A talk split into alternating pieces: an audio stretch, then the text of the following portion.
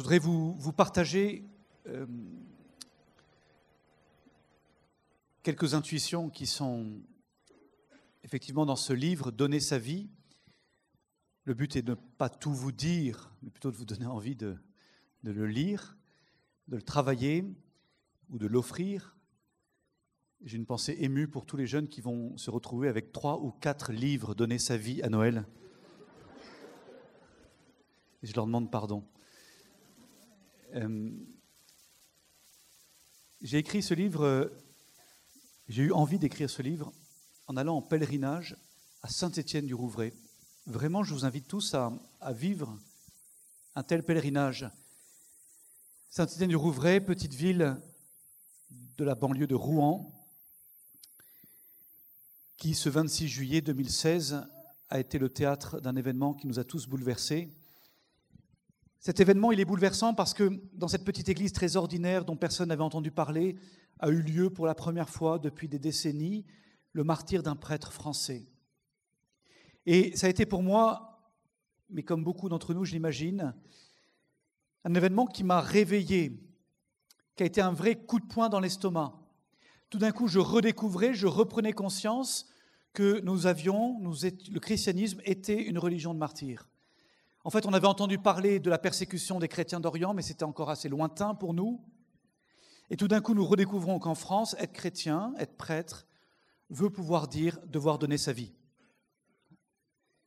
Et, c'est pour ça que je vous invite euh, à aller en pèlerinage sur cette terre sainte, désormais de Saint-Étienne-du-Rouvray, terre de martyrs. J'ai emmené ensuite, je suis allé la première fois avec quatre étudiants, on avait un peu de temps dimanche après-midi, je vous avais invité à déjeuner au presbytère et puis j'aurais dit, allez, j'ai envie d'y aller, je, veux voir. Puis on, a à une heure de Paris, à peine, en voiture. Et puis ensuite j'ai emmené des paroissiens, on a fait un pèlerinage paroissial. C'est émouvant hein, de voir toutes les familles de la paroisse à genoux sur les marches où le sang a été accoulé. Après on a emmené 70 prêtres, amis, célébrer la messe c'est extrêmement, fort. Parce qu'on redécouvre que nous sommes tous appelés à donner notre vie. Pour moi, ça a été la question, est-ce que tu es prêt à la même chose? Est-ce que parce que tu es chrétien et parce que tu es prêtre, tu es prêt toi aussi à, donner ta vie? Est-ce que tu comprends que ça peut être demandé demain? Surtout que le Père Hamel réunissait dans sa vie les deux façons qu'il y a de donner sa vie. On peut la donner de façon sanglante, immédiate. C'est le martyr, c'est aussi le soldat qui donne sa vie pour son pays, c'est aussi le pompier qui va donner sa vie en, allant sauver un gosse pris dans les flammes.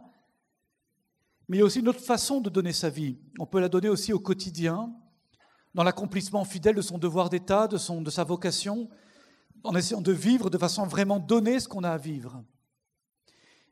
Et ce qui est intéressant, c'est que le Père Hamel a fait les deux. Avant son martyr, ça faisait 60 ans qu'il était prêtre.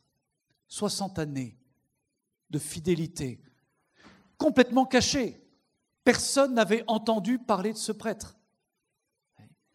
Mais je crois que ces années, ces 60 années de fidélité dans un ministère très ordinaire, très humble, préparé mystérieusement mais réellement ce jour de son martyr. Et s'il a été capable d'affronter le martyr et de tout donner d'un coup, c'est sans doute parce qu'en fait, il avait déjà donné sa vie. Son cœur était déjà donné. Et c'est vraiment cet appel-là, cette vocation-là que j'aimerais reprendre avec vous. C'est ça qui m'a donné envie de, travailler. Cet appel qu'on a tous reçu, de par le baptême, de par notre désir de suivre le Christ, cet appel à donner notre vie, d'une façon ou d'une autre. À la racine de toute vocation, il y a cet appel-là. Et je crois que c'est le secret de notre joie, parce que c'est le secret de notre vie, le sens même de notre vie. Alors je voudrais faire ça en trois temps, je voudrais reprendre la question même qui est à la racine, à mon avis, de tout discernement de toute vocation. Et je pense que ça intéresse aussi bien ceux qui sont parmi vous à cet âge où on commence à réfléchir à ce qu'on veut faire de sa vie, mais aussi tous ceux qui, parce qu'ils sont parents en particulier, ou éducateurs ou prêtres, accompagnent ce discernement-là. Deuxièmement, on verra ensuite quelles sont les, façons, dès le plus jeune âge, de s'exercer au don de soi, de se préparer à donner sa vie. Et puis enfin, on verra dans un troisième temps les grandes vocations, un petit mot sur chaque grande vocation, grande façon de donner sa vie. D'abord la question elle-même. Es-tu prêt à donner ta vie?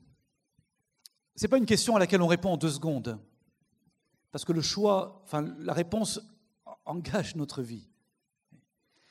Mais je crois que cette question-là, elle est à la racine de tout discernement, de toute vocation.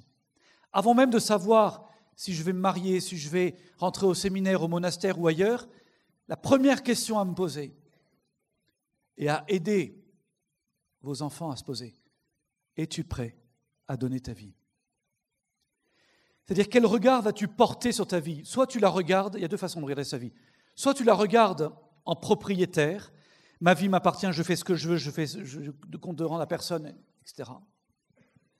Et dans ce cas-là, si, si ta vie est centrée sur toi, seul objectif va être simplement de maximiser ton bien-être, ton bien-vivre.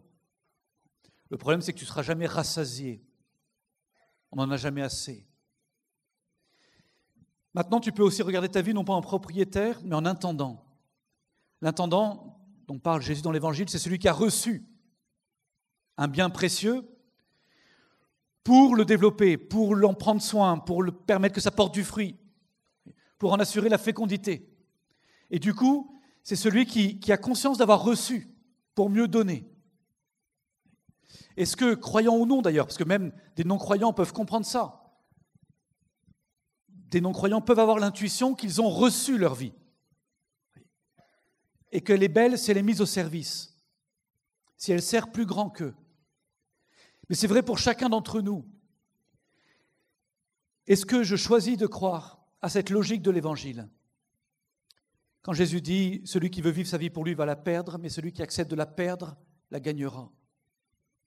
Est-ce que je veux croire à cette logique de l'Évangile selon laquelle la fécondité de ma vie dépendra de la mesure avec laquelle je la donne Et ça, c'est vrai tout au long d'une vie. Est-ce que je veux croire, est-ce que je choisis de croire que ma vie sera réussie si elle est donnée? Est-ce que je choisis de croire que ce qui demeure au soir d'une vie, ce n'est pas tellement ce qu'on a accumulé, mais c'est ce qu'on a donné? Voyez, c'est intéressant de se poser la question au début, quand on accompagne des personnes en fin de vie, c'est toujours stressant de voir ceux qui se posent des questions bien tard. On se dit, mais pourquoi, pourquoi à 20 ans ou à 25, on ne s'est pas posé cette question-là? Qu'est-ce qui demeure au soir d'une vie? Qu'est-ce qui compte? Ce qu'on a donné Ce qu'on a transmis la façon dont on s'est donné Qu'est-ce que je choisis de croire? Ça, c'est la première question.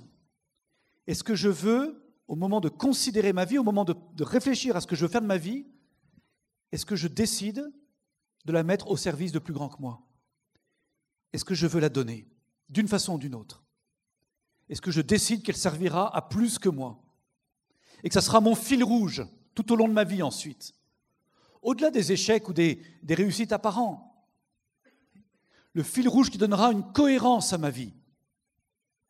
Et que j'aurai du coup sans cesse à renouveler, parce que même une fois marié ou une fois engagé, il s'agit toujours de, de, de, rechoisir de se donner, parce qu'on peut vite facilement se reprendre.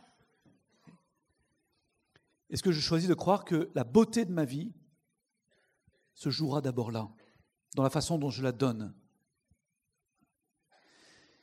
Le soir du jeudi saint, du vendredi saint, pardon, aux yeux des hommes, Jésus a tout perdu.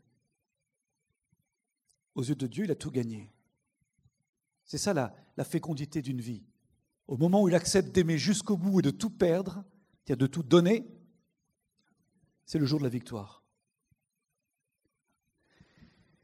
Si j'accepte, si je décide que ma vie sera belle parce que je la donne et que je veux la donner d'une façon ou d'une autre, je veux qu'elle serve à plus que moi, d'autres que moi, plus grand que moi, la deuxième question qui va juste après, c'est pour qui et pourquoi dans ce cas-là veux-tu donner ta vie? Le jour où je réponds à cette question, j'ai un cap. Il me semble que toute éducation consiste à aider chacun de ceux qui nous sont confiés à répondre à cette question. Non pas, il ne s'agit pas de répondre à leur place, mais d'accompagner chacun dans la réponse qu'il va donner. Et cette réponse l'engagera. Qu'est-ce qui, à tes yeux, mérite ta vie Qu'est-ce qui, à tes yeux, mérite que tu donnes ta vie? Là aussi, on ne peut pas y répondre en deux secondes, hein, parce que la réponse est sacrément engageante. Et c'est Saint-Exupéry qui disait ça. Ce pourquoi tu es prêt à mourir, seul cela peut te faire vivre. Et c'est vraiment précieux, intéressant, engageant d'aller chercher au fond de ses tripes et de son cœur ce qui mérite à mes yeux ma vie, que je donne ma vie, que je consacre ma vie. Troisième question qui va avec, pour répondre à ces deux premières, est-ce que tu es libre? Est-ce que tu es vraiment libre? Là aussi, il me semble que le cœur de toute éducation consiste à éduquer à cette vraie liberté. Encore une fois, non pas pour répondre à la place du jeune qui m'est confié, mais pour l'aider à être vraiment libre, pour qu'il puisse répondre. Qu'est-ce qui peut empêcher cette liberté, quel que soit notre âge? Qu'est-ce qui peut parfois brider notre liberté? D'abord, le péché. On fait tous l'expérience que l'habitude du péché rend le bien qu'on désire faire parfois très difficile. Ça demande un effort de plus en plus grand. Celui qui prend l'habitude de mentir, par exemple, peu à peu va devenir esclave du mensonge. Et le fait de dire la vérité va lui demander un effort de plus en plus grand. Il sera de moins en moins libre. On a besoin, bien souvent, tous, pour être capable de, répondre à nos grands désirs, de, permettre au Seigneur de guérir cette liberté intérieure qu'on a, qu'on a parfois un peu blessée. Il est bon, c'est la grâce du sacrement de pardon. Vous allez tous vivre avant Noël, évidemment de, guérir cette liberté. D'ailleurs, on le sent, on le, souvent on l'expérimente.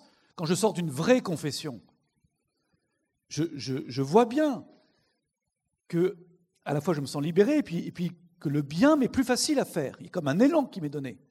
Comme si j'avais été délié du poids du péché qui me, qui me pèse, qui me pesait, et puis je, choisir le bien devient plus facile.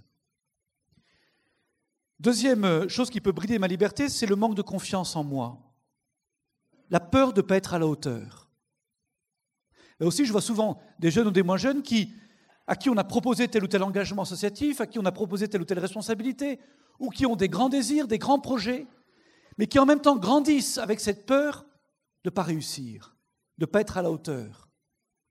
Pourquoi? Peut-être parce que ils oublient que Dieu donne toujours la grâce d'accomplir ce qu'il nous demande.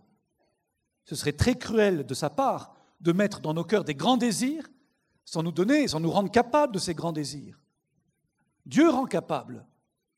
Mais aussi parce que sans doute que beaucoup d'entre nous n'ont pas assez entendu les paroles d'encouragement qui rendent capables. Je vous en supplie, soyez pas avares de ces paroles d'encouragement. Ça m'arrive parfois de temps en temps de poser la question à un jeune À quand remonte la dernière fois où tu as entendu ton père ou ta mère te dire Je suis fier de toi, tu es capable, j'ai confiance en toi, bien sûr que tu peux. Ah oui, mais c'est évident.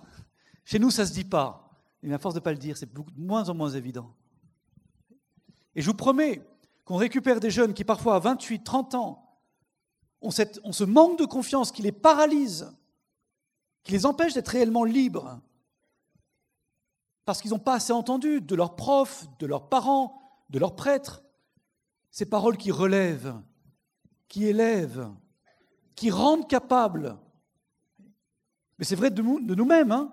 Moi, je fais toujours gaffe en confession quand je confesse. Voyez, je me dis, il faut que le, le garçon ou la fille en sorte encouragé. Imaginez que déjà, c'est pas facile de se confesser. Si en plus le prêtre vous accablait, en disant, mais c'est vraiment dramatique ce que vous me dites, quoi. Vous êtes dans un état, mais terrible, horrible. Mais vous partez, vous, vous êtes, ça vous, ça vous, voyez, ça, ça vous tue au sens intérieur du terme. Et combien parfois des paroles peuvent être vraiment peuvent être profondément blessante. Tu es capable, j'ai confiance, vas-y. Tu ne te réduis pas à ça, à tes erreurs à mes yeux. Tu vaux tellement plus que ça. On a besoin d'entendre ça. Et puis troisième chose qui, qui peut ne pas nous rendre libres, c'est la peur de Dieu lui-même. Ça, c'est étonnant de voir combien même des chrétiens profondément chrétiens ont peur de ce que Dieu pourrait leur demander.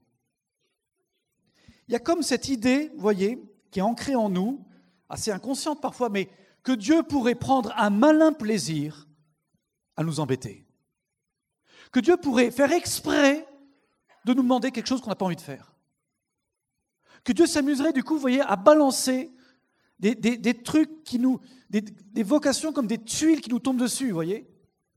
Et parfois, je vois des jeunes qui font des trucs cathos les uns après les autres, une retraite, une messe, machin, un groupe de prière, mais à chaque fois, avec la boule au ventre, qu'on disait, putain, il ne faut pas que ça me tombe dessus, quoi. Et ils disent, à force d'en faire, ça va me tomber dessus, quoi. Donc, on, finit par. Il y a même un jeune, je, le cite dans le bouquin sans donner son nom, mais un jeune lycéen qui est venu me voir en me disant, mon père, moi, j'ai tellement grandi avec la peur d'être appelé à être prêtre que le seul moyen que j'ai trouvé pour m'apaiser, c'est de perdre la foi. Comme ça, je suis sûr que je ne serai jamais appelé. C'est assez radical, c'est vrai que sans la foi, ça va être compliqué, mais que c'est triste. Par peur de ce que Dieu pourrait m'appeler, je préfère perdre Dieu lui-même. Mais pourquoi j'ai peur de Dieu? Pourquoi j'ai peur de ce que Dieu pourrait me demander? C'est une vraie question, vous voyez, à, bosser. Est-ce que oui ou non, je crois que Dieu veut mon bonheur?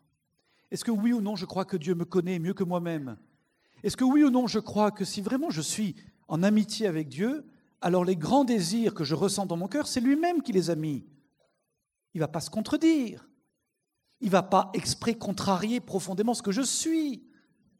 Il ne va pas chercher à me rendre malheureux. Enfin, je ne connais aucune religieuse, aucun, aucun prêtre qui rentre au séminaire, au monastère, en disant vraiment, je n'ai pas envie, j'ai pas envie, j'ai pas envie, j'ai pas envie, j'ai pas envie. Mais vous voyez, il ne tiendra pas trois jours.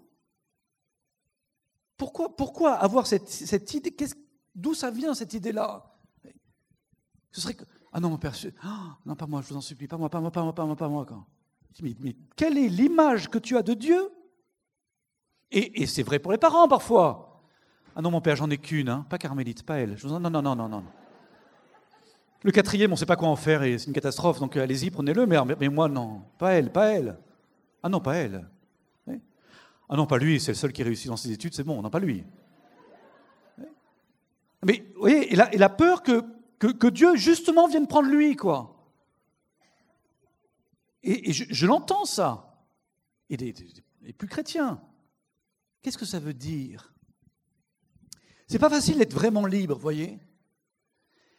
De même, on pourrait dire aussi, dernier truc, que la peur aussi parce que on a tous un besoin de sécurité qui fait qu'on a peur que Dieu vienne bousculer notre vie sécurisée.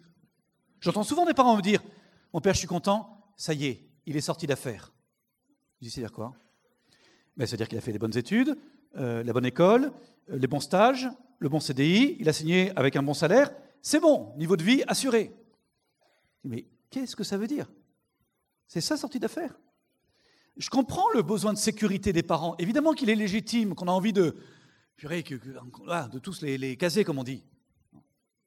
Mais qu'est-ce qui reste comme liberté d'entendre le viens, lâche tout et suis-moi Ah non, mais s'il se trompe. Vous voyez, c'est, quel est, interroger ce besoin de sécurité que nous avons.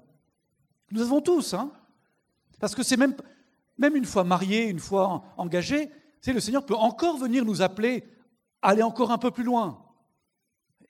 Et qu'on a tous cette tentation de de, voilà, de, trouver le confort, de trouver comme, c'est comme quand on est dans une, on trouve notre position là, quand, on veut dormir correctement, ça y est. Et puis une fois qu'on a trouvé la bonne position, on bouge plus. On risque ça dans notre vie. C'est ce que dit le pape en, au GMJ, en rentrant dans, dans l'art. Il dit Je ne veux pas de cette jeunesse canapé. De, ceux qui imagineraient que la vie puisse être un canapé où on se met bien confortablement pour regarder sa série et ensuite on n'arrive plus à en sortir. En quoi je reste libre, capable de répondre? Au projet de Dieu Pour moi, vous voyez, j'ai parfois été agacé quand j'étais, quand j'avais 17-18 ans par des prêtres qui ont essayé de me recruter. Certaines communautés m'ont perdu à ce moment-là. Euh, j'étais très agacé parce que c'était pas, c'était pas très fin. Bon, voilà, il faut être fin. Euh, mais, euh, mais en fait, et, parce qu'au fond, je suis persuadé que, que l'enjeu, c'est pas tellement de, de, de recruter. Moi, j'ai jamais dit à un jeune, tu es fait pour ça, tu es fait pour. Non. La seule question que je pose, c'est est-ce que tu es libre? Est-ce que tu es vraiment libre intérieurement? Est-ce que tu es disponible?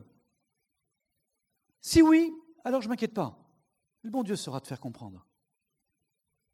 Mais ce que je veux, c'est que le jour où tu te maries, le jour où tu rentres au monastère, le jour où tu rentres au séminaire, tu sois en paix parce que tu puisses te dire c'est ma place. Je suis à ma place. J'ai discerné loyalement. Je n'ai pas fermé des portes par avance. Je n'ai pas eu peur de, de, réfléchir à tout, de me poser toutes les questions. Et donc, si je suis là, c'est que je suis à ma place. C'est ça le but. Voyez? Deuxième euh, point. Comment s'exercer dès le plus jeune âge à cette joie du don de soi, comment l'expérimenter? Et ainsi se préparer au grand don de sa vie, comment, quand on est déjà engagé, continuer de nourrir ce grand don du mariage, de la vie consacrée ou autre, par ces petits oui cultivés au quotidien. Il y a trois lieux, il me semble, où on peut expérimenter la joie qu'il y a à se donner dès le plus jeune âge. Le premier lieu, c'est d'abord la vie spirituelle. Euh, pour qui veux-tu te donner? Pourquoi veux-tu te donner? La première réponse qui devrait jaillir du cœur d'un chrétien, c'est d'abord pour lui, pour Jésus. Parce que si je découvre, si je prends conscience de la façon dont lui s'est donné, l'amour appelle l'amour, alors je comprends qu'à mon tour, je suis appelé à me donner. Vivre ma foi de façon donnée, en me donnant, en m'y donnant. Je pense que c'est parce que beaucoup ne sont pas arrivés à ça qu'ils s'embêtent royalement dans leur vie chrétienne. Parce qu'ils vivent leur vie chrétienne de façon centrée sur eux-mêmes, de façon uniquement affective, en fonction de ce que ça leur apporte, de ce qu'ils ressentent, de ce qu'ils ont envie ou pas envie. Et dans ce cas-là, mes amis, c'est assez vite peu satisfaisant. On s'embête, même royalement. Euh, j'en entends souvent qui me disent euh, Moi, je, vais à la messe parce que ça me fait du bien. Mais le jour où, j'ai plus envie, ben, j'y vais plus. ah non, ça m'apporte rien. Non, je ne ressens pas le besoin. Je dis Mais je m'en fous de ça, mon ami.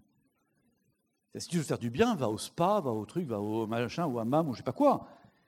Mais il ne s'agit pas de te faire du bien. Il s'agit de découvrir que ta foi, c'est d'abord une question d'amitié. Nous sommes la seule religion à croire en un Dieu tout-puissant, très haut, qui s'est fait l'un de nous, et qui le soir du jeudi saint a cette phrase extraordinaire de me dire, je ne t'appelle plus esclave, serviteur, je t'appelle mon ami. Ça, c'est Dieu qui dit ça. Jésus-Christ, qui dit, je veux vivre avec toi une amitié. Moi, quand j'ai compris ça, ça a bousculé ma foi. Parce que on a tous l'expérience d'amitié humaine. On a tous l'expérience, j'imagine, de vivre dans nos amitiés des vraies joies. Pourquoi? Parce que nos amitiés sont souvent des lieux où on se donne, où on se dépasse, où on se décentre de soi-même. Et c'est impressionnant de voir que, autant pour soi-même, on est souvent assez paresseux, autant pour les autres, pour nos amis, on est capable d'un vrai dévouement. Et, d'y trouver une vraie joie. on est capable d'être vraiment généreux. Et du coup, le jour où on vit notre foi comme une amitié, où la question n'est pas qu'est-ce que ça me rapporte? Est-ce que j'ai envie Est-ce que je ressens Est-ce que j'ai besoin Est-ce que machin Mais qu'est-ce que je donne Est-ce que je m'y donne Ça change tout.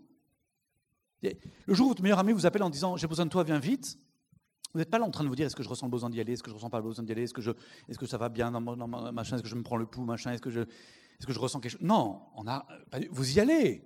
Vous y allez, parce que l'amitié, c'est ça. Il ne compte pas, il ne calcule pas. on est là, point. L'ami, c'est celui qui est là, qui donne son temps, qui, se donne, sans compter, sans mesure. on peut pas être ami à moitié.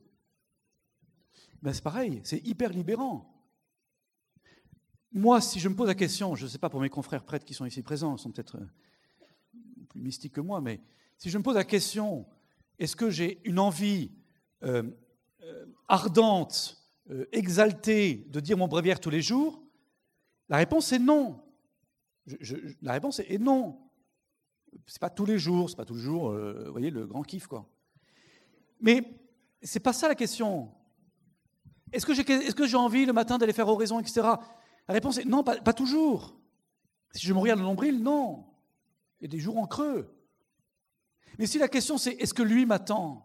Est-ce que lui a envie? Est-ce que lui a besoin de moi? Alors la réponse est oui. Alors j'y vais et je me donne. Et donc je suis heureux, non pas parce que j'ai ressenti des trucs, machin, ça fait poète poète. Non, non. Je ressens plutôt rien, moi. Mais, parce, que, parce que je suis juste heureux d'avoir fait ça pour lui. De même la messe. Est-ce que tu as envie d'aller à la messe ou tu n'as pas envie? Mais je m'en fiche. Je comprends que tu n'aies pas envie parfois. Je comprends que tu ne ressens pas le besoin d'aller à la messe. C'est dommage, mais je, à la l'entends. On ne maîtrise pas toujours ce qu'on ressent. Par contre, je sais qui t'attend. Vas-y pour lui. Le temps que tu donnes, c'est le seul moyen de montrer quelqu'un qu'il est important à tes yeux. Et tu verras, même si les chants ont été nullissimes, même si le sermon était insupportablement long et pénible, tu seras heureux en sortant, parce que tu t'es donné en y allant. Parce que tu t'es donné dans cette messe, parce que tu as été pour lui. Et ça change tout. Pour qui veux-tu donner? Pour lui d'abord. Ta joie dans ta foi, sera toujours à la mesure dont tu te donnes. Et pourquoi?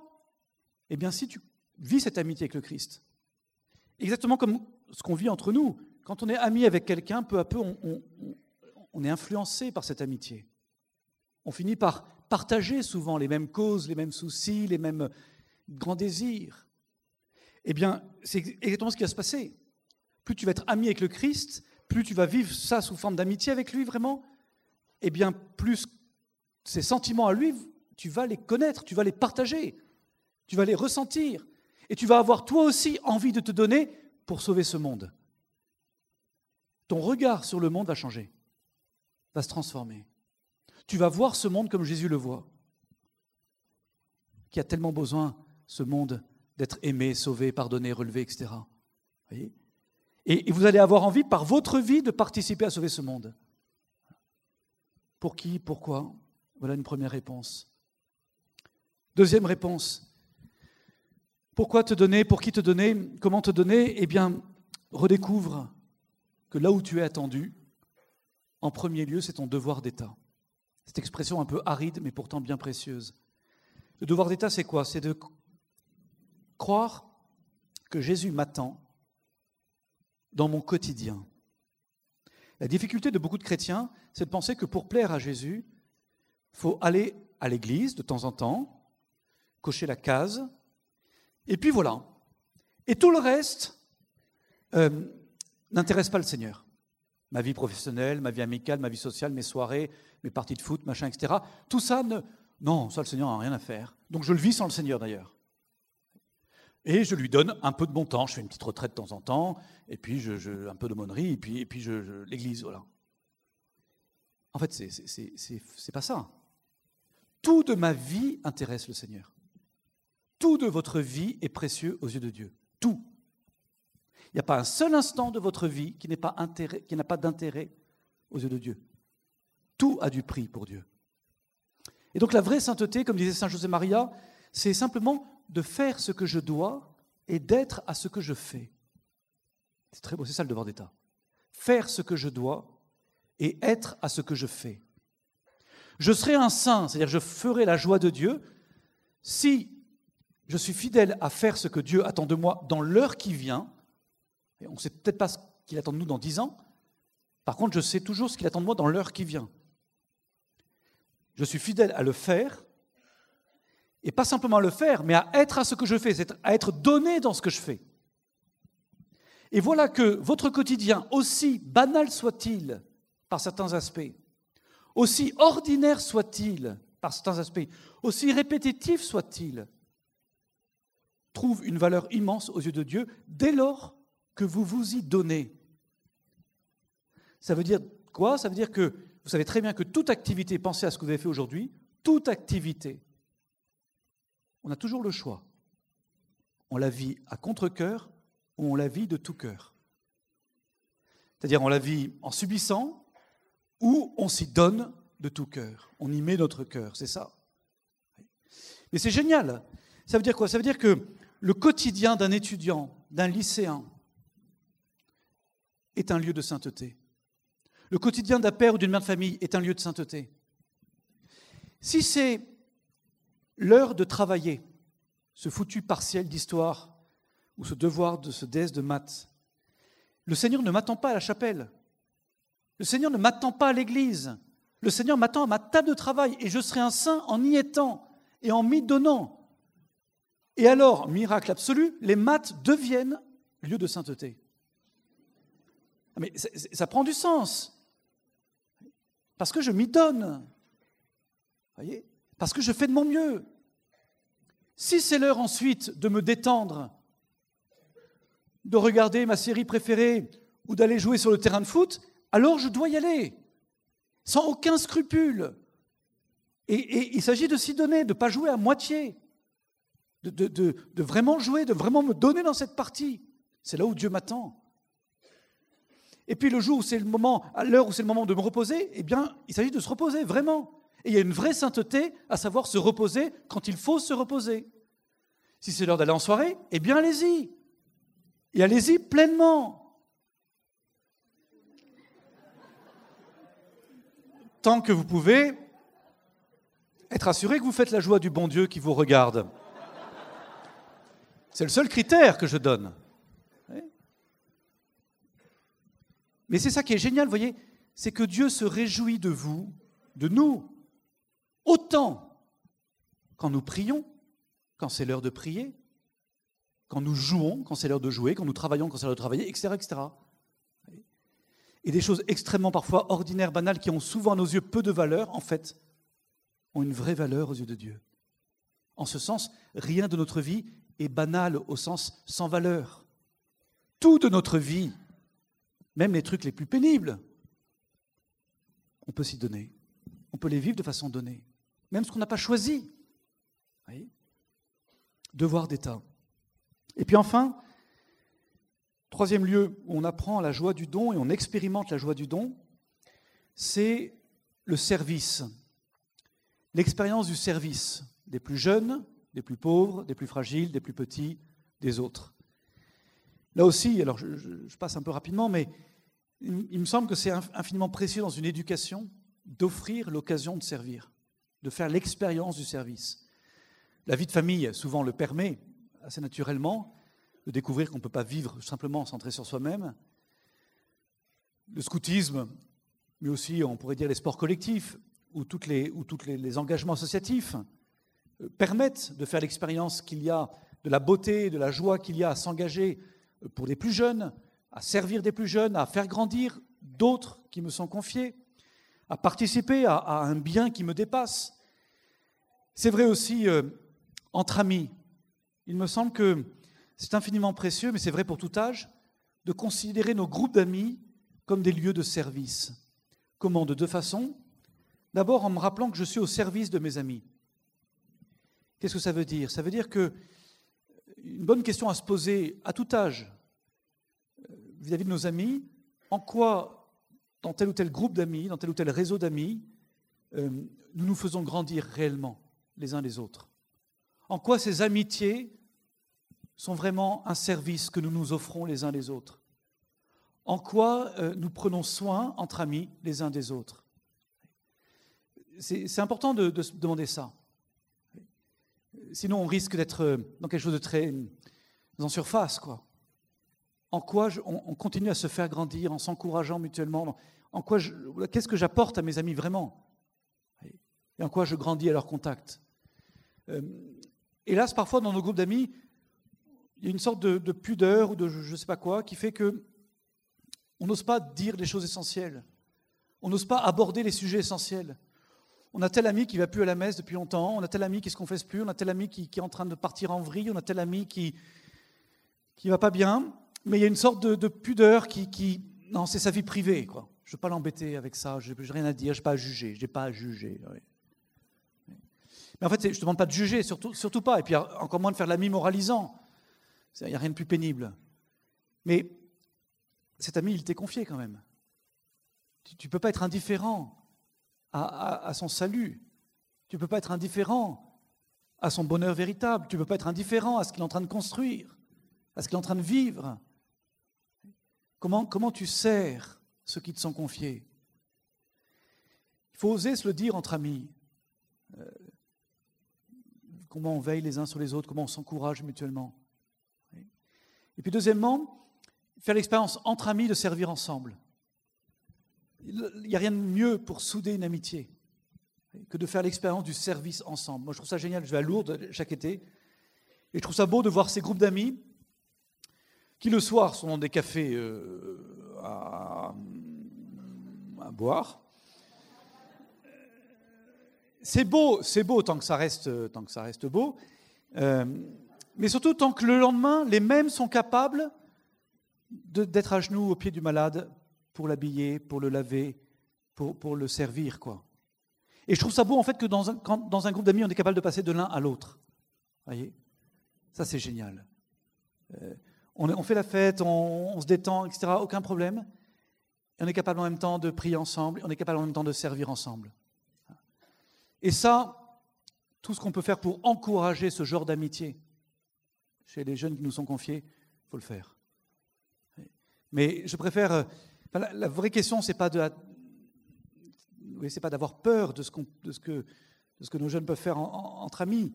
C'est, au contraire de dire mais qu'est-ce que vous faites de beau quoi? Quels sont vos projets de vacances quoi? Comment, ce que vous allez, ce que vous projetez de faire va vous faire grandir? Et il n'y a rien de mieux pour, construire des amitiés qui, en fait, qui vont durer ensuite. Quand on a servi ensemble, ça, marque pour la vie. Euh, et on fait l'expérience là, qu'on n'aurait peut-être pas eu le courage de faire tout seul d'ailleurs. Mais là, puisqu'on est à plusieurs, alors on y va, quoi. Euh, on fait l'expérience de la joie qu'il y a à servir les plus petits, à servir des plus fragiles, à servir des, plus pauvres. Et, on, se construit dedans. Et c'est vrai pour tout âge. Il me semble bon de, garder à l'esprit, d'avoir un lieu dans nos vies où on a l'occasion de servir un peu gratuitement. Euh, alors vous me direz, oui, mais nous, on a nos enfants, euh, beaucoup d'entre vous, c'est déjà bon, quoi. Oui, mais trouvez un lieu quand même, même, même une fois par an. Par exemple, à Lourdes aussi, je suis toujours touché de voir des couples ou des familles qui viennent servir ensemble.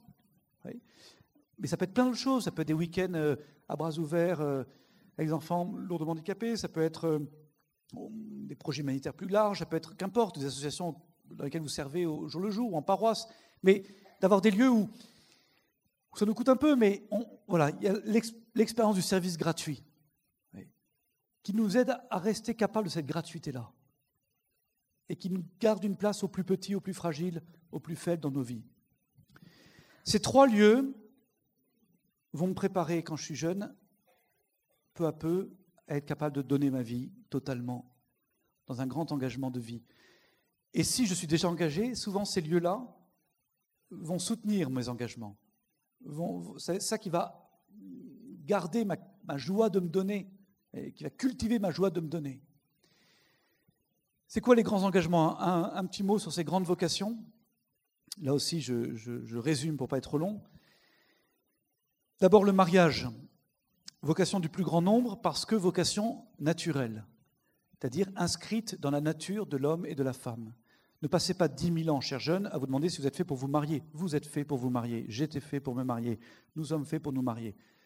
C'est inscrit dans notre nature d'homme ou de femme, cet élan de l'amour conjugal. Il faudra une vocation surnaturelle pour choisir d'y renoncer. Mais le, le, mariage est au cœur du projet de Dieu. Dieu fit l'homme pour la femme, la femme pour l'homme, ensemble ne feront plus qu'un, et Dieu vit que cela était bon. Est-ce que pour autant il y a une vocation à se marier avec un tel ou une telle? Non. Pas de, conception euh, gélatino, euh, euh, affectivo, gluante du mariage, romantico, je sais pas quoi. C'est important parce que je vois beaucoup de jeunes qui ont 25, 30, qui ont la trouille, mais une trouille qui les empêche de choisir, de se tromper Parce que quelque part, ils se disent, mais il y en a peut-être une autre, un autre qui m'attend quelque part, machin, une princesse charmante qui est dans un château, ou un prince charmant qui va arriver. Et, donc, il y, a, sans cesse la difficulté de dire, oui, mais si peut-être c'était pas elle.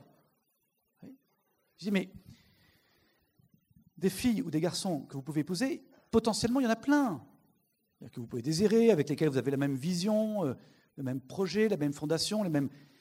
et donc, à un moment donné, que vous pouvez choisir, il y, en a, plein potentiellement. Ce qui rendra l'autre unique, ce qui fera que c'est lui ou que c'est elle, c'est votre choix, c'est votre regard, c'est votre décision. Et c'est en ça que Dieu respecte votre liberté et qu'il la prend au sérieux. Et qui, du coup, c'est à vous, effectivement, de prendre la responsabilité d'un vrai discernement. Parce que c'est votre choix qui rendra l'autre unique. Et Dieu, le jour du mariage, bénira votre choix, il le fera sien, tellement il vous fait confiance. Voyez? Mais c'est. Ne, ne cherchez pas à être dispensé d'avoir à choisir. Il y en a beaucoup qui, viennent me voir en disant Mon père, est-ce que vous pensez que c'est lui? Mon père, Mais mon père, est-ce que je dois arrêter avec elle? Je dis Mais c'est pas moi qui vais répondre. Sûrement pas. Parce que ce n'est pas moi qui vais assumer ensuite la réponse. Tu comprends? C'est toi qui, 60 ans, va te. Donc, ce serait, ce serait. Mais attention, parce que parfois, il y a des, prêtres qui, peuvent dépasser, il me semble, leur rôle. Quand on voit quelqu'un qui tergiverse en permanence, on a envie de lui dire Bon, allez, ça suffit maintenant. Euh, largue-la ou, épouse-la. Mais, mais on, pourrait, on pourrait choisir à leur place, quoi. c'est important. Et c'est important pour des parents, c'est pareil, hein, de ne pas choisir à la place d'eux. Parfois, il y a des cathos aussi qui, qui cherchent des signes, qui demandent des signes. C'est le truc des cathos, ça. On veut des signes. J'attends un signe du bon Dieu. Et alors, mais en fait, attention, hein, le Seigneur est capable de donner des signes, bien sûr, pour encourager, mais jamais pour vous dispenser d'avoir à choisir. Jamais. Un jour à Parlimonial, il y avait un, jeune qui me dit Mon père, je suis sur c'est ça y est, je sais, j'ai eu le signe. Je lui dis Je t'écoute, explique-moi. On est à l'adoration, c'est dehors. Il y avait du soleil. Il y a un rayon de soleil qui traverse l'ostensoir et qui s'est posé sur elle. T'es con ou quoi s'il y avait eu un gros nuage, le, rayon de soleil aurait été euh, dévié vers la vieille dame à côté. Tu aurais fait quoi? Tu aurais épousé la vieille dame? Gardez les signes que vous voulez, mais, mais d'abord, discernez-les un peu quand même, parce que euh, voilà. Et puis ensuite, vous voyez, ça ne vous empêchera pas de choisir. Vous êtes réellement libre. Et Dieu prend au sérieux cette liberté. Ça, c'est important. Mais c'est tellement beau en même temps de dire que c'est vous qui rendez l'autre unique. C'est ça qui est grand. Et d'ailleurs, deux, personnes qui s'aiment l'expérimentent. Je suis unique à ses yeux. Il m'a rendu unique. Elle m'a rendu par son choix, par son, par son regard. Dire que c'est une vocation naturelle, ça veut dire aussi que c'est une vraie vocation. Enfin, c'est pas pour autant une sous-vocation, ou une vocation euh, voie moyenne euh, euh, pour, Il y a des jeunes qui pensent ça parfois. Non, alors moi, pas curé, pas religieuse, non, sûrement pas, c'est trop dur pour moi. Moi, je veux petite vie tranquille, sympathique, mariée, épouse, époux, maison, les enfants, pas trop, le chien, les voitures, et voilà. Petite vie tranquille. Alors je dis souvent, si tu te maries pour avoir une petite vie tranquille, demande-leur, quoi. Demande-leur. Si tu te maries pour avoir une vie facile, demande-leur. Mais je dis ça parce qu'il y a beaucoup de gens qui nous disent Mon père, vous êtes prêtre, oh, que de sacrifices, on vous admire vraiment, c'est tellement dur en ce moment, puis vraiment, c'est oh, vraiment très beau, c'est très beau, c'est très beau. Je dis Mais euh, merci. Mais, mais en fait, moi, j'admire autant vous, quoi. Être un couple chrétien aujourd'hui, vivre chrétiennement sa vie conjugale, puis pas moitié, dans tout ce que demande l'Église, euh, et vouloir être saint dans le mariage, dans ce monde, mais c'est beau. J'ai autant d'admiration, je peux vous dire. C'est une vraie vocation. D'ailleurs, on se marie pour être saint. On se marie pour ça. Et parce qu'on se dit qu'on y arrivera mieux à deux, ben on, se, marie à deux, du coup, pour, s'entraider, comme une cordée. C'est la vraie question à vous poser, en fait, hein, pour discerner. Est-ce que tu veux être un saint? Est-ce que tu veux être une sainte? Si on n'a pas le même but, ça va être compliqué quand même. Et quand on est déjà marié, c'est une vraie question à garder. Comment on continue à céder à être saint et sainte? Comment ce qu'on vit euh, garde ça comme, objectif, Même si on avance qu'un cas, parce qu'on est deux pauvres qui apprennent à s'aimer, eh bien comment, comment on s'entraide Comment on se supporte? Pas simplement en subissant l'autre, mais j'aime bien ce mot, vous voyez, on se porte ensemble vers quelque chose de grand. Comment on garde ça? Est-ce qu'on veut encore être des saints dans ce qu'on vit? On se marie pour être un saint et on se marie pour se donner, pour donner sa vie. C'est un vrai don. D'ailleurs, ça commence toujours à foirer un peu quand on commence à calculer ce qu'on donne. C'est après le grand oui généreux du mariage, bien, ou de l'ordination d'ailleurs, hein, on peut toujours être tenté de se reprendre un petit peu. Et c'est comme ça qu'on commence à compter. Parce qu'on est persuadé qu'on va se faire avoir. C'est marrant ça aussi, hein. la peur de se faire avoir, d'en faire plus que l'autre. C'est le drame, j'appelle ça le, syndrome du, tableau Excel sur le frigo, pour le tour de service, quoi. Pour être bien sûr que je ne descends pas une fois de plus les poubelles que l'autre. Euh, et, on mesure tout, quoi. T'as mis combien de fois le couvert? Moi, j'ai toujours l'impression qu'on m'en demandait plus à moi que mes frères et sœurs, mais ils me disent que c'est pas vrai mais, j'ai pas compté, vous voyez? Et quand ils râlent parce que j'en fais pas une, je leur dis mais compte pas, arrête de compter quoi. L'amour ne compte pas. Mais c'est important. Je rigole, mais il y a quelque chose de vrai. Je marie, je suis en train de préparer un couple au mariage. C'est marrant, lui, il est en train de prendre conscience, ça, tombe bien, il se marie dans trois mois, de tout, ce, de tout ce à quoi il renonce. Déjà, il renonce à toutes les autres. Et c'est pas rien pour lui, je peux vous dire. Et puis ensuite, c'est vrai. Tant mieux, je préfère qu'il en prenne conscience, quoi. Et puis ensuite, euh, euh, euh, il renonce aussi à sa liberté de célibataire. Parce qu'il a été célibataire pendant quelques temps. Et, du coup, les week-ends, là, c'est plus lui tout seul qui décide, quoi. Il va devoir négocier. Chaque week-end de chasse, machin, il va devoir négocier, quoi. Et non, mais c'est intéressant parce que tout d'un coup, il, il prend conscience qu'en fait, il donne, il se donne. Vous voyez? Il se donne. Et qu'il n'y aura pas d'autre solution que mieux se donner, toujours mieux se donner, et donner encore. C'est une vraie vocation au don de soi, au don de sa vie. Est-ce que tu as donné ta vie? Oui. Alors? Deuxième, euh, la vocation consacrée. Ce que je vais dire du prêtre vaut aussi pour les religieux les religieuses, en particulier les religieux et religieuses apostoliques. D'abord, deux, trois idées préconçu qu'il faut un peu casser. Ce n'est pas un renoncement à l'amour. On entend parfois dire euh, l'Église est horrible, elle force ses jeunes à renoncer à aimer. Mais personne ne peut dire ça. Parce que personne ne peut faire ça. Je ne pourrais jamais demander à quelqu'un de renoncer à aimer. On est fait pour aimer. Mais effectivement, nous choisissons librement de renoncer à l'amour sous sa forme conjugale, qui était la plus naturelle, en raison d'un appel surnaturel, à aimer à la façon du Christ. Mais qui oserait dire que dans la vie du Christ, il n'y a pas eu d'amour? Tout l'évangile crie l'amour de Jésus. Il n'y a pas de plus grand amour que de donner sa vie pour ceux qu'on aime. Tu donnes ta vie, eh bien c'est que tu aimes. Voyez? Et c'est important, on parlera à la fin du célibat non choisi. Tu peux encore aimer, tu peux toujours aimer. Même si, même si cela ne t'est pas donné sous cette forme conjugale, d'aimer de façon conjugale, tu peux aimer quand même. et ta vie portera du fruit dans ce cas-là. Et le prêtre, effectivement, ou le religieux, le consacré, renonce à avoir une femme qui soit la sienne, des enfants qui soient les siens, pour être totalement, radicalement donné à ceux auxquels il est envoyé. Ce que disait Saint Paul dans la première lecture ce matin, être tout à tous pour en sauver quelques-uns. C'est beau, c'est Saint Paul qui dit lui-même ça. Être tout à tous, pour, pour en sauver quelques-uns. Pas tout à tis, hein, c'est tout à tous. J'entendais que certains, bon bref. Euh,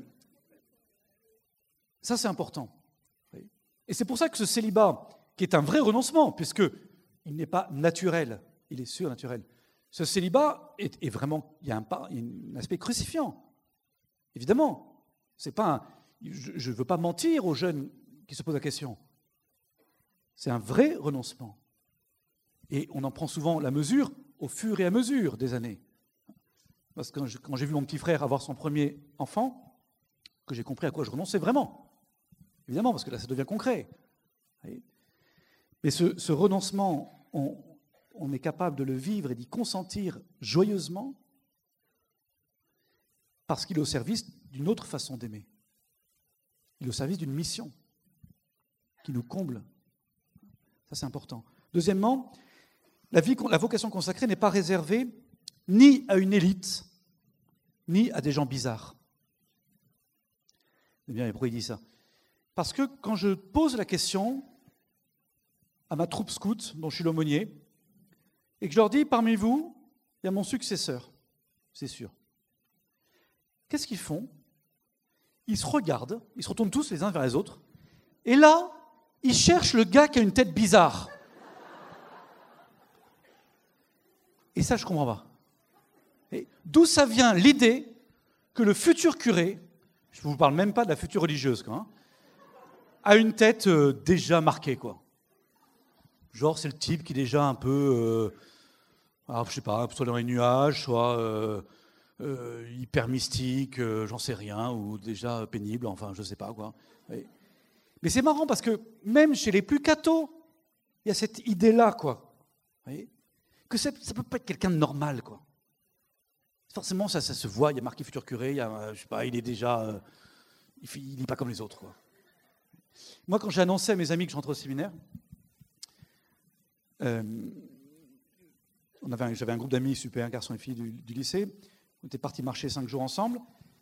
Et puis j'allais rentrer euh, un mois après. Enfin, j'avais rien dit jusqu'à présent, je voulais rester libre. On était au mois d'août, là je vais rentrer en septembre, donc il peut-être leur dire. Donc je, à la fin des cinq jours, on est tablé dans un café et je tape contre mon verre et je dis, je prends la parole et je dis voilà, j'ai une grande nouvelle à vous annoncer. Ah, j'étais assez ému. J'ai une grande joie à vous annoncer. Je veux être prêtre et donc je rentre dans un mois au séminaire. Ils explosent de rire ils reprennent leur conversation.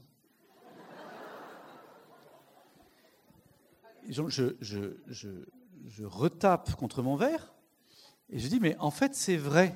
Euh, ils explosent de rire, ils reprennent la conversation. J'ai dû donner ma parole de scout pour dire, mais écoutez-moi, je vous en supplie. C'était absurde, mais, c'était intéressant en fait. C'est-à-dire qu'à aucun moment, parce qu'on était des, jeunes, mais j'étais un jeune comme, chacun d'entre vous, avec les, les, faiblesses et les forces de la générosité et les fragilités de n'importe quel jeune. Mais à aucun moment ils imaginaient que Dieu pouvait venir choisir dans leur groupe d'amis euh, quelqu'un pour le suivre. Voyez Et, d'ailleurs, Dieu ne s'est pas privé puisqu'il a choisi aussi une religieuse et un moine. Mais il y en a quelques-uns qui sont mariés quand même, je vous rassure. Mais vous voyez, c'était très révélateur cette idée-là que non, c'est pas chez nous, quoi. C'est pas possible. Nous, on est, on est, on est comme tous les jeunes, quoi. Mais c'est, mais c'est évidemment, enfin, je veux dire, dans ces fauteuils ce soir, certains seront appelés ou sont déjà appelés. Certains et certaines, mais c'est. Je vois pas où est-ce que. Attends, excusez-moi, hein, mais je vois pas. S'il ne vient pas en chercher parmi ceux qui se tapent une soirée à venir écouter une conférence sur donner sa vie, je vois pas où il va les prendre, quoi. Vous voyez? À un moment donné, ça, ça. Tous ceux qui sont sur une place avec un chiffre pair. Voilà, Mais vous voyez, c'est. Et je pense que c'est là où le. Ah, je rigole, c'est pas vrai. Non, mais c'est là où c'est important que les parents en particulier, ou que les prêtres, mais fassent passer cette idée que, vous voyez, c'est quelque chose de très, simple, de très normal. Enfin, moi, mes parents nous ont toujours dit, nous ont toujours présenté ça comme quelque chose de possible. Jamais nous ont mis la pression, mais comme quelque chose de, de possible juste de possible. Et qu'ils n'en seraient pas étonnés. Ils ne seraient pas étonnés du contraire non plus. L'important pour eux, c'était simplement qu'on soit libre, disponible et qu'on dise oui au, bon Dieu. Et ça, un enfant le sent très très bien si, si la joie de ses parents sera d'abord qu'il accomplisse sa vocation, quelle qu'elle soit. Et si ses parents eux-mêmes sont prêts et considèrent ça comme possible, voyez? Alors que des parents qui euh, diraient euh, au pauvre gamin de 10 ans qui commence à dire Papa, maman, j'aimerais bien être prêtre comme, comme le curé, ou je sais pas quoi. Ouh là là, attends, passe ton bac, passe ton bac d'abord, puis ça, passera, tu verras. Oui, oui, oui, oui. on, tue des vocations, évidemment. Ou quand on entend ses parents dober sur le curé euh, à longueur de dimanche, de, de, déjeuner du dimanche, le gamin, on sent très bien si une vocation serait bien accueillie ou pas. Puis le gamin, il n'a pas envie d'être contre ses parents, vous savez, donc parfois il enterre et puis il dit non, ça ne sera pas reçu, alors j'arrête. J'étouffe ça. Il faut que les parents soient libres aussi, soient prêts, considèrent ça et, disent, tu sais, ma joie sera que tu fasses, que tu accomplisses ta vocation, que tu, dises oui, quoi que ce soit. Et puis, ce n'est pas réservé non plus à une élite. Là aussi, moi-même, quand j'ai commencé à me poser la question, vers 15-16 ans, je me disais, euh, le sacerdoce, c'est quelque chose de tellement beau à mes yeux, je ne m'en sens pas capable. Je comprenais bien, enfin, je voyais bien ce désir qui commençait à grandir, mais en même temps, je me disais, par exemple, me souviens d'un pèlerinage à Chartres, où je voyais, j'avais vu deux prêtres se confesser l'un à l'autre. J'ai trouvé ça assez beau, assez, émouvant, mais je m'étais dit en même temps, qu'est-ce qu'ils peuvent se dire, quoi? Maintenant, je sais ce qu'on peut se dire. Mais, mais vous voyez, j'avais du mal à imaginer qu'un prêtre pouvait être pécheur, que... Bon. Mais, mais je... Et moi, je voyais mes péchés de garçon de 15, 16, 17 ans, les mêmes que n'importe quel garçon de 15, 16, 17 ans. Enfin, je n'étais pas meilleur, pas moins bien, pas... Voilà, vraiment avec les mêmes fragilités, les mêmes combats et les mêmes talents aussi, même générosité. Et je me disais, il a fallu du temps, vous voyez, pour que je comprenne, grâce à mon père spirituel, que que Dieu aime faire de grandes choses à travers les pauvres que nous sommes. Et que mon humanité, avec ses failles et ses, toutes ses qualités, allait être l'argile que le bon Dieu allait travailler. Quoi. Un jour, il y, a un, très bon ami, le père Gauthier de Chaillet, qui m'appelle, euh, qui, vient me voir euh, euh, au presbytère deux, trois jours avant son ordination. Et il me dit, écoute, je voudrais te remercier parce que tu as beaucoup compté dans ma vocation. Moi, j'étais tout fier. Et je lui dis avec un peu d'orgueil, ah bon, à quel moment? J'ai pu te marquer, à quel moment j'ai pu t'émerveiller, à quel moment j'ai pu te bluffer, enfin bref. Il me dit, écoute, c'était mon dernier camp scout, j'étais CP, toi tu étais prêtre depuis quelques semaines, tu es venu passer quelques jours avec nous. Et en fait, euh, en te voyant vivre quelques jours avec nous, j'ai compris qu'on n'avait pas besoin d'être parfait pour être prêtre. C'est une violence. Je je te remercie. C'est resté un ami, hein, mais. Euh, et en fait, c'est marrant, mais ça l'avait rassuré. Vous voyez, ce côté humain l'avait rassuré. Euh, alors bien sûr, cette humanité des prêtres, c'est aussi ça qui parfois peut nous blesser, évidemment, parce que c'est ça qui fait qu'on est faillible, c'est ça qui fait qu'on peut tomber, c'est ça qui fait qu'on peut avoir un caractère de, euh, difficile. C'est ça qui peut, bien sûr, et j'ai conscience que parfois on peut être du coup blessé, déçu, agacé, tout ce que vous voulez par un prêtre. Mais c'est aussi ça, vous voyez, qui me rappelle que c'est pas réservé aux meilleurs. C'est réservé juste à un pauvre qui se laisse travailler par le bon Dieu, quoi. Encore une fois, Dieu rend capable de ce à quoi il nous appelle. Et c'est vrai pour les consacrés au sens large du terme. Et puis enfin, qu'est-ce qu'il y a dans le cœur d'un prêtre, d'une consacrée ou d'un consacré? Il y a au fond la même chose que dans le cœur de tout chrétien. Le désir de servir la gloire de Dieu et le salut du monde, comme on dit à la messe. Peut-être que chez le prêtre, la religieuse, le religieux, ce désir-là, cet appel-là a pris toute sa vie une sorte de, ça le fait vibrer, ça, l'engage, vous voyez, il se sent. Et c'est là où je pense que l'expression crise des vocations n'est pas juste. Pourquoi? Parce que le crise des vocations, ça voudrait dire que les jeunes d'aujourd'hui sont moins généreux que ceux d'hier. Moi, je ne suis pas d'accord pour dire ça. Je ne vois pas ce qui pourrait nous faire dire ça. Non, la vraie question, c'est la crise de la foi. Pourquoi il y a si peu d'ordination en France? Pourquoi les couvents se vident? D'abord parce qu'on ne croit plus. vous me direz, oui, c'est vrai qu'il y a une crise, un effondrement de la foi euh, en général en Europe, mais même dans nos familles. J'ai une très bonne amie qui est rentrée au monastère. C'est une fille ravissante, brillante. Elle a réussi tous ses concours. Elle revient chez ses parents, elle dit, qui n'était pas très pratiquant en plus. Elle revient chez ses parents, elle a dit, j'ai deux bonnes nouvelles. La première, c'est que j'ai tout réussi, les ponts, les mines, chaussées, machin, tout, tout. La deuxième, c'est que j'ai tout démissionné parce que je rentre au couvent. La réaction dans nos bonnes familles de Versailles, ça a été quel gâchis. Vous voyez, cette réaction-là, elle est infiniment blessante. Et elle résume en deux mots la perte de la foi, y compris dans nos communautés. Parce que ça veut dire que je ne comprends plus la fécondité d'une vie consacrée. Je ne comprends plus qu'on puisse offrir le meilleur de ce qu'on est et de ce qu'on a au bon Dieu. Je ne comprends plus le sens d'un tel sacrifice. C'est ça que ça veut dire. Quel gâchis. De voir, ça veut dire quoi? Ça veut dire que, bien sûr que cette fille aurait pu, aurait pu avoir un métier incroyable, aurait pu avoir des responsabilités dans la société, aurait pu euh, fonder une famille, etc. Mais je ne comprends pas le. Si je pense que c'est vraiment tout ça est gâché, c'est-à-dire que je ne comprends pas ce pourquoi elle renonce à tout ça. Réfléchissez. Si vraiment vous croyez, par exemple, en la présence réelle de dans l'Eucharistie, si vraiment vous croyez, mais, c'est une question, est-ce que pas simplement euh, j'y crois parce qu'on me l'a dit.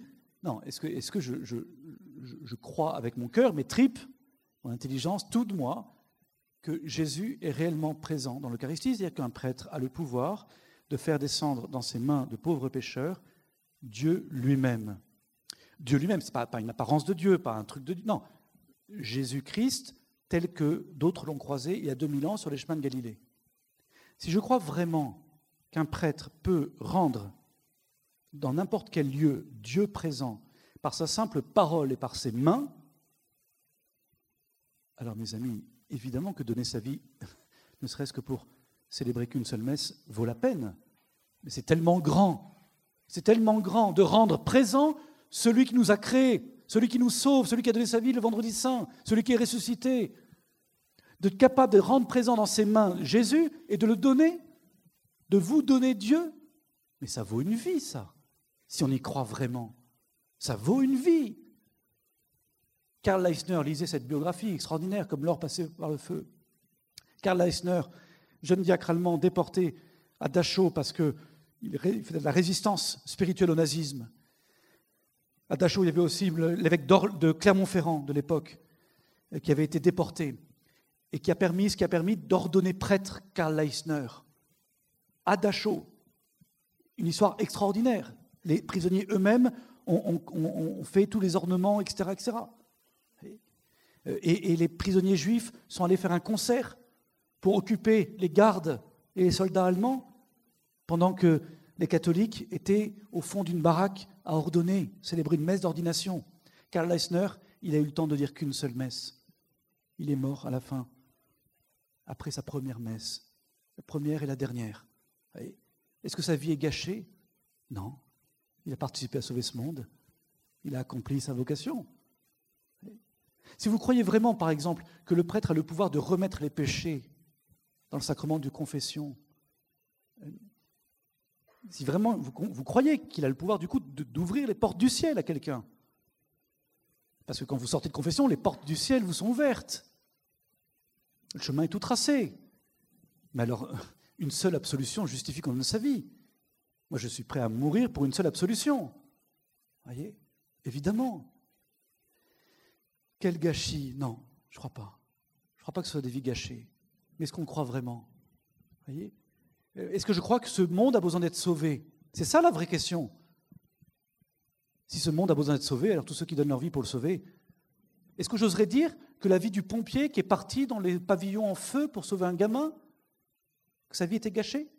Parce qu'il est mort en sauvant un gamin? Est-ce que j'oserais dire que la vie du jeune soldat qui est mort au Mali ou en Afghanistan pour éviter que ces djihadistes viennent chez nous, que sa vie est gâchée Qui oserait dire ça? Au contraire, il est mort en servant et sauvant. C'est une belle vie. C'est une vie belle. J'espère qu'à 20 ans, on ne rêve pas d'une vie tranquille, paisible, facile, mais d'une vie belle parce que donnée.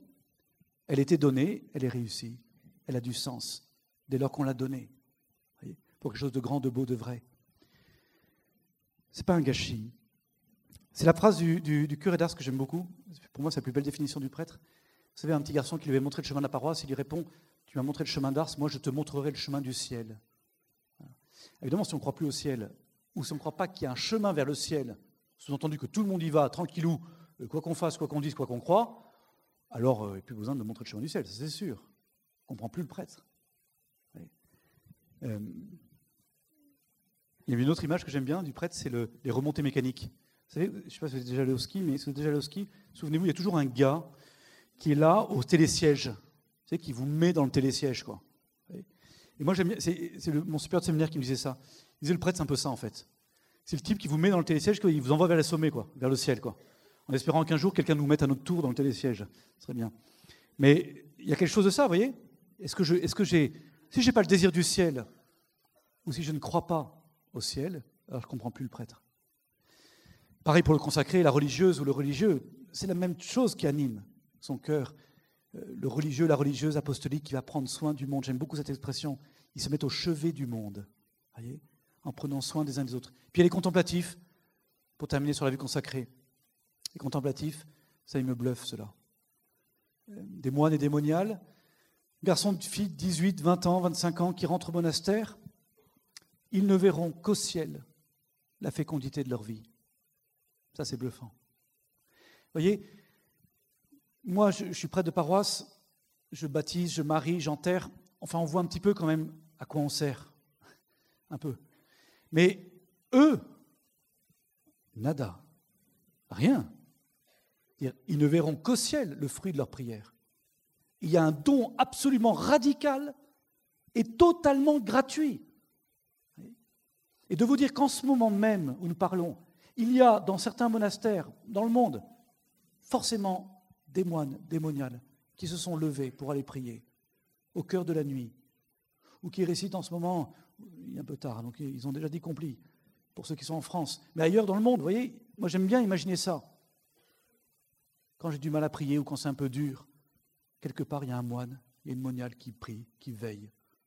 Elle la sentinelle debout, quoi, qui tient pour que ce monde ne se perde pas complètement. Ça, c'est le don total. Un petit mot beaucoup plus rapide, et je terminerai là-dessus, sur d'abord le célibat non choisi. Pourquoi? Parce qu'on n'en parle pas assez, je trouve, et j'ai conscience, moi, le premier comme curé de paroisse, qu'on n'est pas tout à fait juste là-dessus. Souvent, on fait beaucoup de choses pour les familles, on fait beaucoup de choses pour les couples, on fait beaucoup de choses pour les jeunes, mais une sorte de no man's land sur lequel on reste un peu silencieux, pour tous ceux qui, soit attendent, et attendent depuis longtemps, et attendent parfois douloureusement de pouvoir s'engager, parce qu'il y a eu des échecs, parce que ça ne vient pas, parce qu'on ne trouve pas, soit qui se sont engagés, et puis à cause d'une séparation, à cause d'un deuil, eh bien, se retrouvent en situation de célibat concrètement, de solitude, soit parce qu'ils savent à cause des blessures de la vie, pour X raisons, qu'ils ne se marieront pas, qu'ils ne se marieront pas.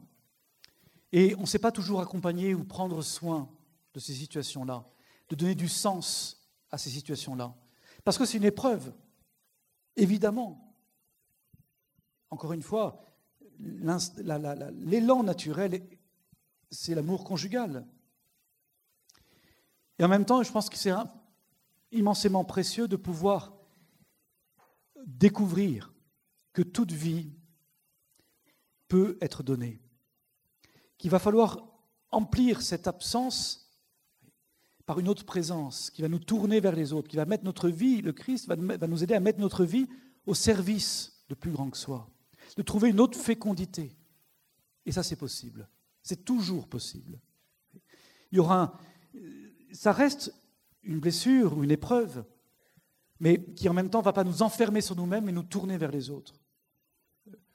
Comment ne pas penser ici à, ma petite sœur, une de mes petites sœurs, enfin mes petites sœurs d'ailleurs, euh, qui, qui, qui, vivent ça, euh, il me semble, et qui me bluffent par leur rayonnement, euh, parce que, en particulier, une qui est handicapée, et handicapée physique, qui ne se mariera jamais, elle le sait, elle en a fait le deuil, et, et là où elle pourrait être dans une sorte d'amertume, d'injustice, vous voyez, par rapport aux autres, euh, elle offre, elle se donne, elle, vit sa vie vraiment comme une offrande, en particulier pour la fécondité de, du ministère des prêtres. Et, et, c'est ce qui rend, enfin, je suis absolument sûr qu'au ciel, en arrivant là-haut, on sera bluffé de la fécondité de, cette vie euh, diminuée, cachée, qui aux yeux du monde semble ne pas vouloir valoir grand-chose.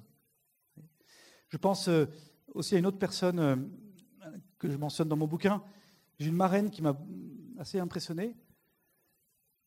Pour X raisons, elle voulait, voulait, se marier. Pour X raisons, à 20 ans, elle ne, entre 20 et 30 ans, elle ne se marie pas. Aujourd'hui, elle a plus de 70 ans. Elle m'a dit, euh, elle m'a toujours dit, tu sais, ça reste une blessure avec laquelle j'ai appris à vivre. Mais évidemment que ce n'est pas ça dont elle rêvait au départ. Mais là aussi, je suis bluffé de voir la façon dont, dont elle a retourné ça. Elle est devenue médecin psychiatre, elle a fondé un centre pour euh, adolescents lourdement handicapés, elle a fondé un autre centre pour adolescents suicidaires, elle a vraiment servi la vie. Et puis elle est venue habiter dans une petite, euh, un petit hameau, euh, un petit village en Auvergne complètement en train de mourir, avec une église romane qui était complètement euh, à l'abandon. Elle a créé une association pour restaurer cette église romane, pour la remettre dans les circuits touristiques.